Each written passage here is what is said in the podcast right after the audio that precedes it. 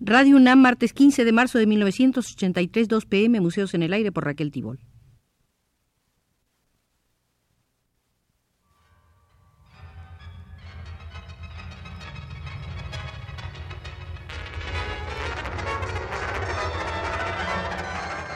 Museos en el Aire.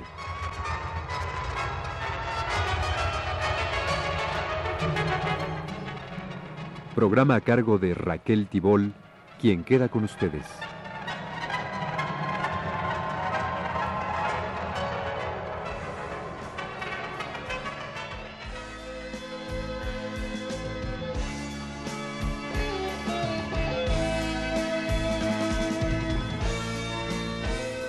Hoy visitaremos el Museo de las Mujeres y el Arte. Y haremos bien si comenzamos con la acción de las mujeres alemanas. Hace unos seis años, 30 mujeres alemanas y de otras nacionalidades expusieron sus obras en una galería de la ciudad de Bonn. Sus trabajos versaban sobre el papel que la mujer ha desempeñado en la historia del arte, sobre todo en el quehacer pictórico. Allí se pudieron apreciar los problemas de la emancipación de la mujer de manera visual. Además de obras en técnicas convencionales y en artesanías, se pudieron ver fotografías, videos, películas. La artista norteamericana Hermin Fried, por medio de metamorfosis fotográficas, mostró el papel que desempeñaron las modelos femeninas en el arte hecho por los hombres en el transcurso de la historia. Odaliscas, vírgenes, sirvientas, campesinas, damas de la vida galante, figuras estelares como Marilyn Monroe. Con ironía, Hermin Fried mostró la situación paradójica de la mujer al asumir el dudoso papel de musa, inspiradora y encarnación de los ideales masculinos de belleza. Frente a esto se yergue la difícil situación de la mujer productora de arte en siglos pasados. Como ejemplo se puso el de Angélica Kaufmann en el siglo XVIII y el de Berta Morisot en el siglo XIX, quienes debieron superar su condición de marginadas. No fue sino hasta este siglo cuando las mujeres lograron una situación mejor en el ámbito de la producción artística. Al tomar una nueva conciencia de sí mismas, pudieron cubrir importantes capítulos del arte moderno. Bastará recordar nombres como los de Kate Kollwitz, Suzanne Valadon, Sonia Delaunay, Gabriel Munter, Paula Mordenson Becker. Y en México no debemos dejar de mencionar a Lola Cueto, María Izquierdo, Frida Kahlo. A los afanes de Lola Cueto en París se refiere José Vasconcelos en la cuarta parte de sus memorias. En el proconsulado relata Vasconcelos. Lola Cueto se afanaba con la ilusión de lanzar en el París artístico, esto a principios de los 30, sus extraordinarias copias de cuadros famosos hechas de bordado a máquina. Pero carente de sentido económico, a fuer de buen artista, había empleado la mayor parte de sus ahorros en pagar los derechos de propiedad de un óleo de Rousseau el aduanero en vez de ponerse a copiar algún clásico de los que ya pertenecen al dominio público. Pero, como el propio Vasconcelos afirma, el arte es ciencia del amor y enamorada de su arte vivió Lola Cueto.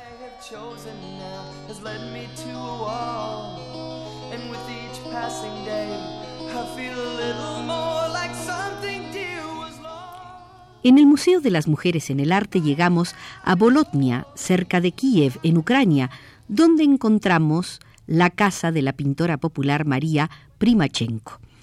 Cuando niña, María Primachenko cuidaba los gansos y para entretener su tiempo comenzó a dibujar tallos y hojas y también flores. Eran tan bonitos sus dibujos que los vecinos de la aldea le pidieron que les hiciera unos dibujos para colgar en sus paredes. Casi todas las casas de Bolotnia florecieron con los alegres colores de los dibujos de María Primachenko. A mediados de los años 30 llegó a Bolotnia una pintora profesional de Kiev, Tatiana Frolu. Durante muchos años había estudiado la ornamentación tradicional ucraniana, pero nunca había hallado algo similar a las flores de María Primachenko. Conmovida, Tatiana Frolu se llevó trabajos de María y los expuso en Kiev. El público de la capital ucraniana quedó asombrado con una excepcional fantasía que no repetía motivos de un dibujo al otro y en cuya originalidad se apreciaba una poco frecuente imaginación. Todos esos trabajos expresaban una gran alegría de vivir y una enorme fuerza vital. Desde entonces en toda Ucrania se comenzó a hablar de los dibujitos de María, tan entrañables y alegres como una canción. Esos dibujitos están poblados de rosas azules, fresas amarillas, bellotas rojas y de fieras y pájaros que existen porque María los inventó para su fiesta de formas y colores. Después del paso de Tatiana Frolu por Bolotnia, María Primachenko comenzó a concurrir a los talleres experimentales del Museo Estatal de Arte Ucraniano en Kiev. A partir de entonces, la pintora rural tuvo un desarrollo notable. Cumplidos los estudios, volvió a la aldea y allí pintó con más entusiasmo. Su popularidad creció a nivel nacional e internacional. No solo Leningrado y Moscú vieron exposiciones de su obra, también París, Roma, Varsovia. Célebres se hicieron cuadros suyos como Girasoles con abejas o La gaviota en el nido. Ingresó a la Unión de Pintores de Ucrania y el gobierno de la República Ucraniana le otorgó el grado de artista emérita. Con la misma espontaneidad de sus primeros trabajos, comenzó a ilustrar cuentos para niños, en especial los de un muy gustado escritor ucraniano, Mikhail Stelmach. La antigua cuidadora de gansos se convirtió en uno de los artistas más gustados por los niños de toda la Unión Soviética.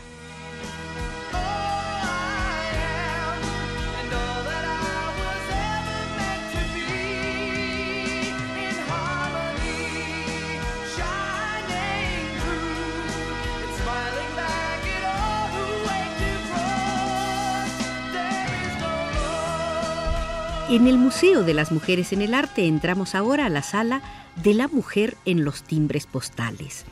Aquí surge una pregunta. ¿Quiénes han merecido con mayor frecuencia los honores de un timbre postal? ¿Los hombres o las mujeres? Según la acuciosa filatelista italiana María Saniboni, los hombres. Esta filatelista ha formado la colección más completa de timbres con imágenes femeninas de todo el mundo y todos los tipos.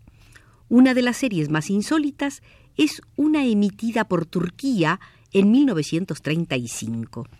Eran los tiempos del gran reformador Kemal Atatürk en los años 20. Las mujeres turcas se liberaron del velo musulmán que cubría sus rostros y el Estado reafirmó esta liberación editando timbres con las caras descubiertas de María Curie y otras grandes mujeres de la ciencia y la literatura. Entre los primeros timbres que reprodujeron un rostro de mujer, se encuentra uno impreso en Gran Bretaña en 1840. Esas estampillas, todavía muy primitivas, ostentaban la augusta efigie de la reina Victoria. Como son muy difíciles de conseguir, cada uno de estos timbres cuesta alrededor de cinco mil dólares. El Imperio Británico primero y el Commonwealth después han abatido el récord de figuras femeninas en sus estampillas y eso se debe a las reinas, sobre todo a la reina Victoria y también a Isabel II. En Holanda se da un caso similar, timbres de mujeres coronadas, muchas veces apareció la imagen de la reina Guillermina, la primera vez en 1891, cuando casi era una niña, hasta su ancianidad. Después, la monótona tradición impuso el retrato de la reina Juliana. En el Principado de Mónaco, como ustedes podrán suponer, las estampillas mostraron con frecuencia a Grace Kelly con la diadema de soberana.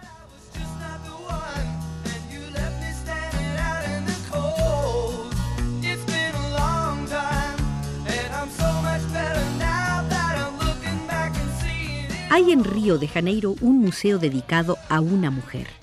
No fue pintora, ni escultora, ni grabadora. Es el museo de la conocida actriz carioca Carmen Miranda. El moderno edificio del museo se construyó en 1976 en un parque frente a la bahía de Botafogo, junto al Cerro del Pan de Azúcar. Ahí se exhiben los lujosos trajes usados por Carmen Miranda en películas hechas por ella en los Estados Unidos durante los años 40 y 50, cuando fue proclamada como la bomba brasileña. Túnicas sin hombros, turbantes con frutas, zapatos de plataforma. Los brasileños recuerdan a Carmen Miranda como una de las mejores bailarinas de samba, aunque no son pocos los que critican su condición de producto manufacturado por Hollywood, promocionado para la política del buen vecino durante la presidencia de Franklin Delano Roosevelt.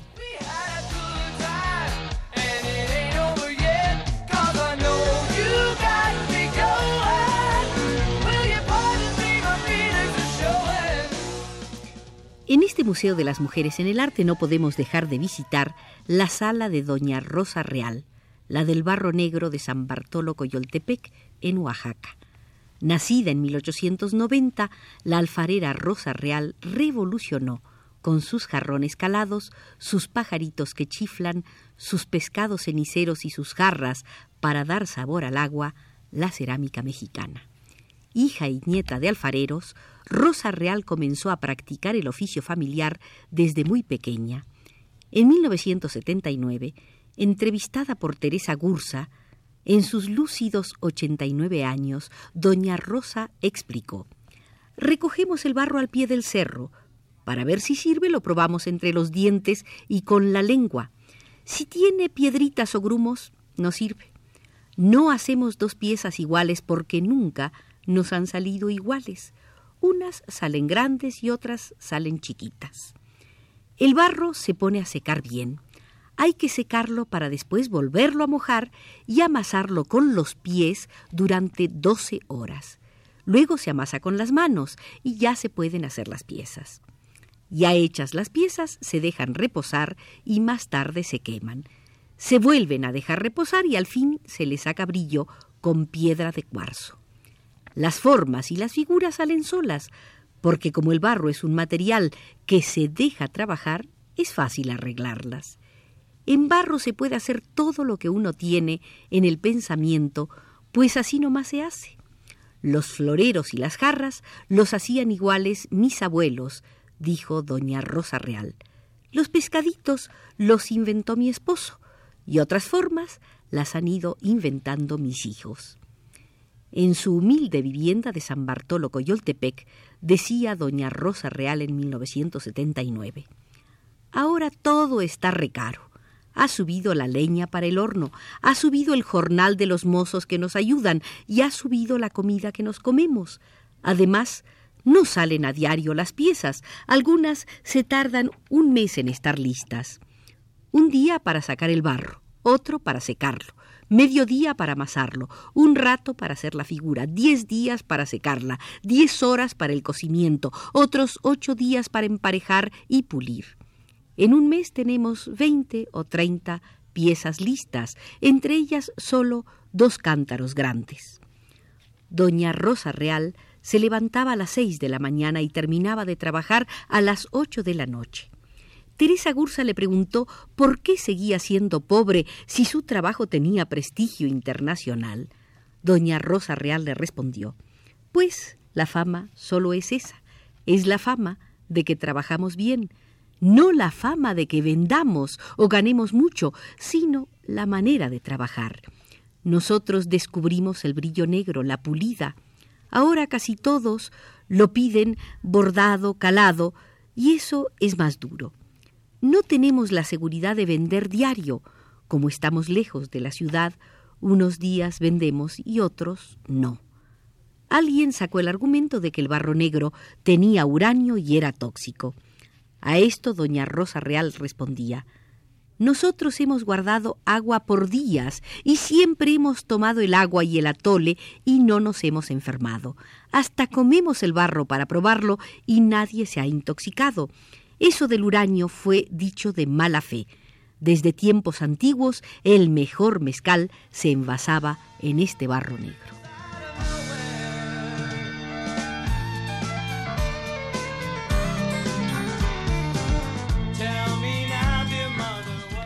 Desde la sala de la alfarera oaxaqueña, Rosa Real, nos despedimos del Museo del Arte de las Mujeres porque así nos lo indica José Gutiérrez desde los controles.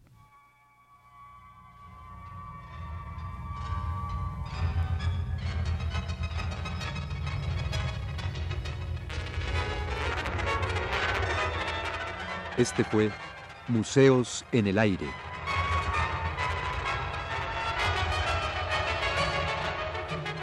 El programa de Raquel Tibol que se transmite todos los martes a las 14 horas.